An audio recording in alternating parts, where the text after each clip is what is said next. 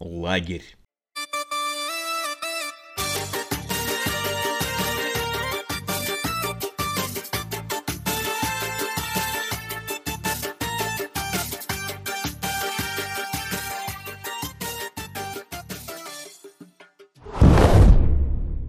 Тысяча девятьсот восьмидесятый год. Лето. Впереди еще целый год учебы.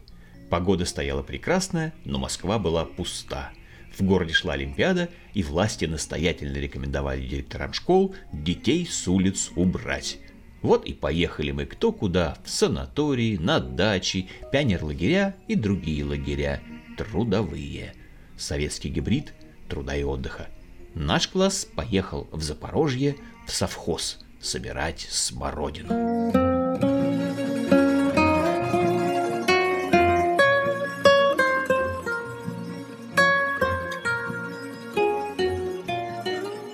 Подготовка была очень ответственной. В чемодан, кроме никому не нужной смены белья, были бережно положены магнитофонные ленты, величайшая ценность того времени. Второй важной составляющей был алкоголь. Мы заранее договорились, кто что берет с собой, и по приезду смогли составить неплохой бар. Курящие брали еще сигареты, а книги с собой взял, по-моему, только я. Разумеется, нашлось место и для пары гитар – в плацкартном вагоне под стук колес громко орали «У бегемота нету талии». Хорошо. У бегемота нету талии. У бегемота нету талии. У бегемота нету талии. Он не умеет танцевать, а мы по моде били чайником и самоваром и паяльником. Потом ведром и снова чайником И научили танцевать его по морде пили чайником И самоваром и паяльником Праздник непослушания длился целые сутки. Мы гудели в своем плацкарте, а сопровождавшие нас учителя в отдельном закрытом купе. На перрон Запорожья мы вышли несколько помятыми, но полными решимости продолжать отдых. Здравствуй, юг! Привет вам, цикады и шелковичные деревья. Впереди целый месяц веселья. Потом ведром и снова чайником И научили травку есть Подъем был в 6 утра, и после короткого завтрака сразу отправлялись на работу, чтобы избежать дневной жары. На поле работали два московских района – наша Ивановская и ребята из Тушина. Ну, что сказать, там была холодная война – Тушинские периодически делали налет на наш автобус, а мы проникали на территорию их стоянки. Мелкое воровство и порченные вещи – вот и весь результат. Крупных сражений не было. Серега.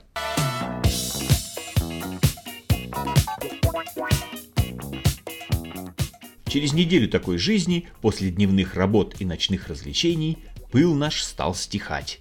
А еще через неделю многие уже не могли просыпаться по утрам, и их приходилось будить ледяной водой. Нашему самому забавному другу Сереге и это не помогало. Он лежал с мокрым лицом, свернувшись на своей кровати, и храпел. Скажи, Санек, ага, Серега. Что ж, решили мы, возьмем его на работу как есть. Мы шестером ухватились покрепче за его кровать, вытащили из корпуса и понесли на поле. Три километра пути дались нам нелегко, но сменяя друг друга, мы все-таки достигли цели, и вот уже Серега спал посреди смородиновых кустов и, кажется, был совершенно счастлив. Чтобы улучшить пейзаж, мы принесли ему кулек шелковицы и дали волю воображению. Щеки Сереги покрылись изысканными узорами. Проснулся он уже к полудню, сладко потянулся, и оторопело замер. Вокруг деловито сновали ребята с корзинками, кипела работа, и на него никто не обращал внимания. Серега стал покашливать, потом в ужасе заскулил, а через мгновение, осознав проблему, заорал на все поле. «Идиоты! Кто меня сюда притащил?» Все пожимали плечами и уверяли, что утром его тут и нашли спящим. «Как я кровать назад поволоку, козлы!» — ругался Серега. «Штаны отдайте!» Так с невинными шутками и периодическими стычками с Тушинскими коротали мы дни и ждали вечера. Тогда под желтый фонарь над утоптанной глиняной площадкой выходили пары, и в воздухе вместе с запахом жасмина разливался флер любви.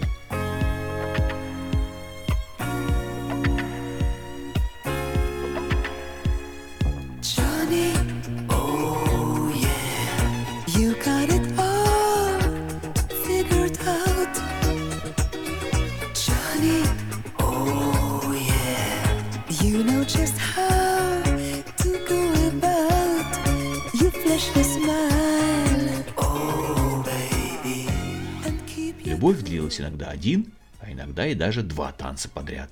Но дружба была навсегда. Самогон. Без каких-нибудь особенных затрат создан этот самогонный Еще одним фоном нашей жизни были местные. Периодически ходили слухи, что грозные запорожские парни приходят на танцы с заточками, сделанными из обычных алюминиевых расчесок, и безжалостно решают вопросы взаимного уважения. Их ждали каждый вечер, боялись, но храбрились.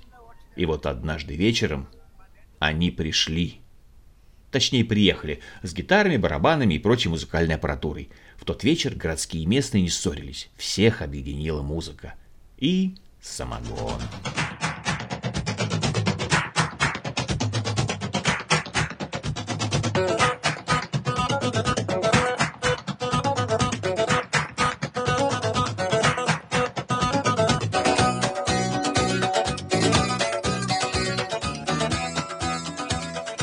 После танцев местные пригласили нас пойти выпить в какое-то свое намоленное место. Мы, веселой гурьбой, отправились за ними и вскоре оказались перед огромным оврагом, через который в качестве моста была переброшена скользкая металлическая труба. Челлендж был прост. На той стороне компания крепко выпивает, а потом по одному переправляется обратно на материк. Кто не справляется, того бережно относят в медпункт. Важно было не сломать шею насовсем. Местные достали огромную бутыль с мутной жидкостью, подозрительные стаканы, и дело пошло. Народа было много, и на каждого приходилось не более стакана самогона. Но отношения с крепким алкоголем у меня были сложные. И в мне этого вполне хватило, чтобы даже и не думать вставать с травы. Народ, выпив дозу, смело шел к трубе и тем или иным способом переправлялся через овраг. Я лежал на полянке и смотрел, как все меньше остается вокруг меня людей и как все ближе становится небо. Смотри, небо становится ближе с каждым днем. Наконец затих последний хруст веток, и я остался один на один с этим южным небом. Оно кружилось вокруг меня с большой скоростью, ослепляя вспышками звезд и кульбитами остроносого месяца. Чтобы встать, мне явно не хватало стимула. Надо было что-то придумать. Или вспомнить. Стоп, у нас же сегодня особая ночь. Мы завтра уезжаем, а значит, настало время зубной пасты. Я каким-то чудом встал, деревянным шагом протопал через овраг и явился в лагерь к началу операции. Зубная паста.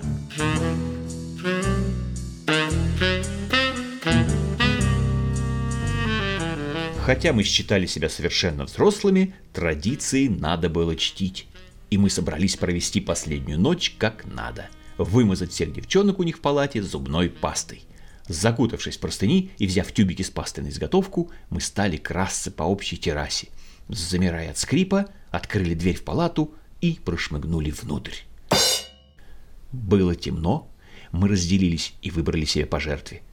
Я, уже очухавшись от ударной дозы самогона, наклонился над Танькиной кроватью и достал гигантский тюбик зубной пасты «Семейная». Близоруко щурясь, я ощупал цель и понял, что на подушке никого нет. Судя по растерянным возгласам, и на остальных кроватях не было обитателей.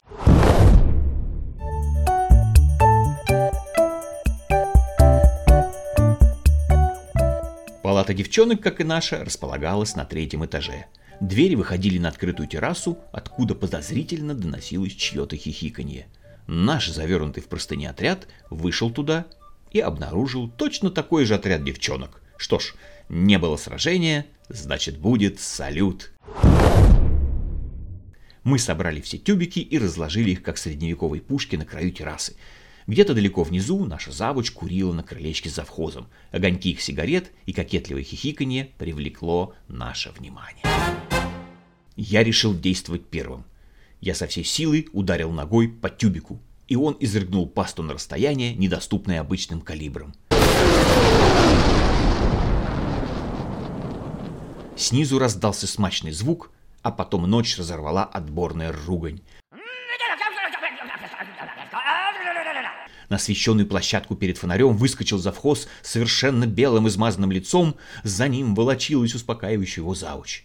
Раз, два, три. Мы дружно подпрыгнули и с силой приземлились на остальные тюбики. Те чавкнули, белые струи пасты взмыли в воздух и скрылись в темноте. Недолет? Нет. Ругань внизу возвысилась до каких-то фантастических лингвистических высот. Мы оторопело выглянули вниз. Под фонарем на площадке, исчерканной струями пасты, стояла совершенно белая завуч и выдавала такие перлы, что стоящий рядом завхоз открыл рот и восхищенно внимал ей.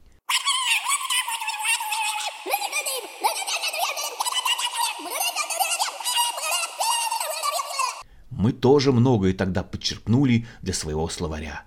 Мы не стали дождаться наказания и ушли гулять до утра. А уже на следующий день поезд уносил нас домой. Закончилось последнее школьное лето. da